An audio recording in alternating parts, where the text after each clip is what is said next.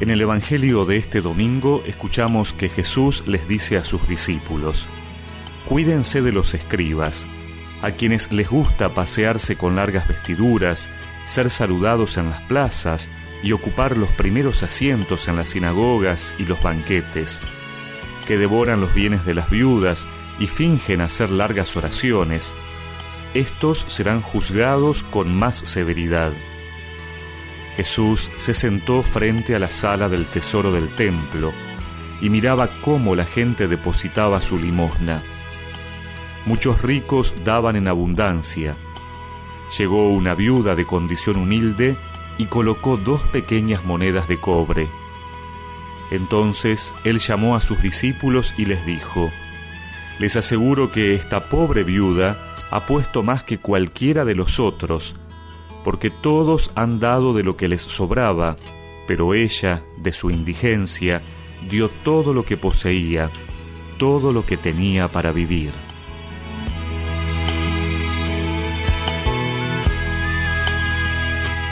El Papa Francisco, en sus misas matutinas en la capilla Santa Marta, decía algún tiempo sobre este pasaje del Evangelio que se pueden reconocer aquí dos tendencias siempre presentes en la historia de la Iglesia. La Iglesia tentada por la vanidad y la Iglesia pobre, que no debe tener otras riquezas que su esposo, como la humilde mujer del templo.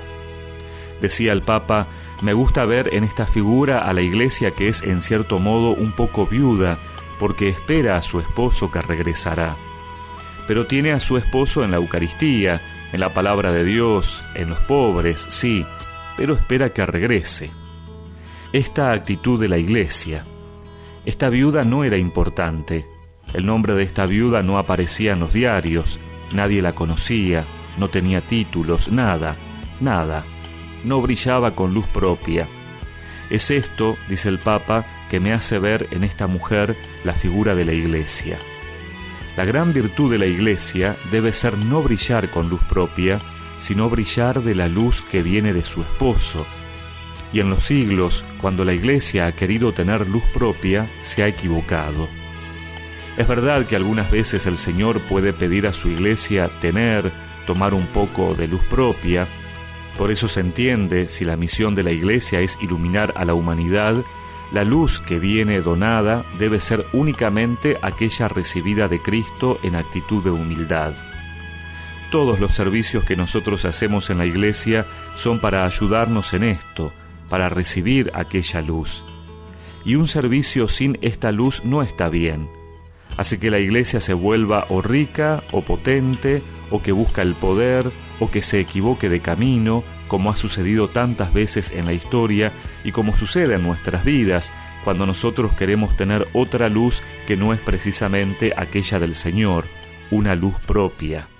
La iglesia es fiel a la esperanza y a su esposo, es feliz de recibir la luz de Él, de ser en este sentido viuda, en espera, como la luna del sol que vendrá. Cuando la iglesia es humilde, cuando la iglesia es pobre, también cuando la iglesia confiesa sus miserias, porque todos las tenemos, la iglesia es fiel. La iglesia dice, yo soy oscura, pero la luz me viene de Jesús. Que también nosotros podamos reconocer nuestra pobreza y nuestra necesidad de la luz de Jesús para iluminar a nuestros hermanos. Con qué gusto venimos, con gran devoción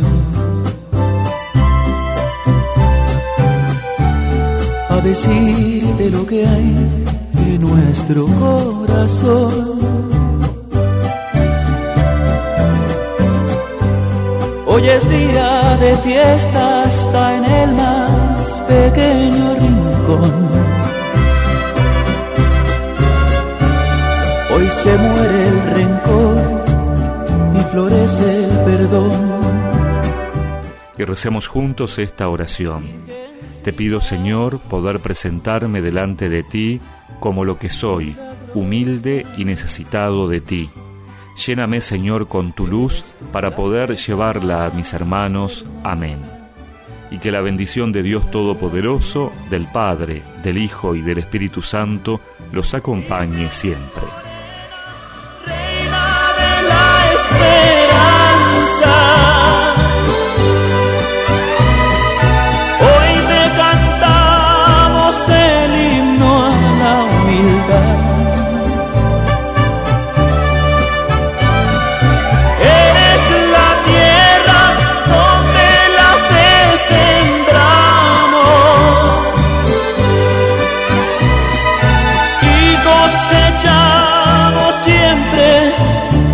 De tu voz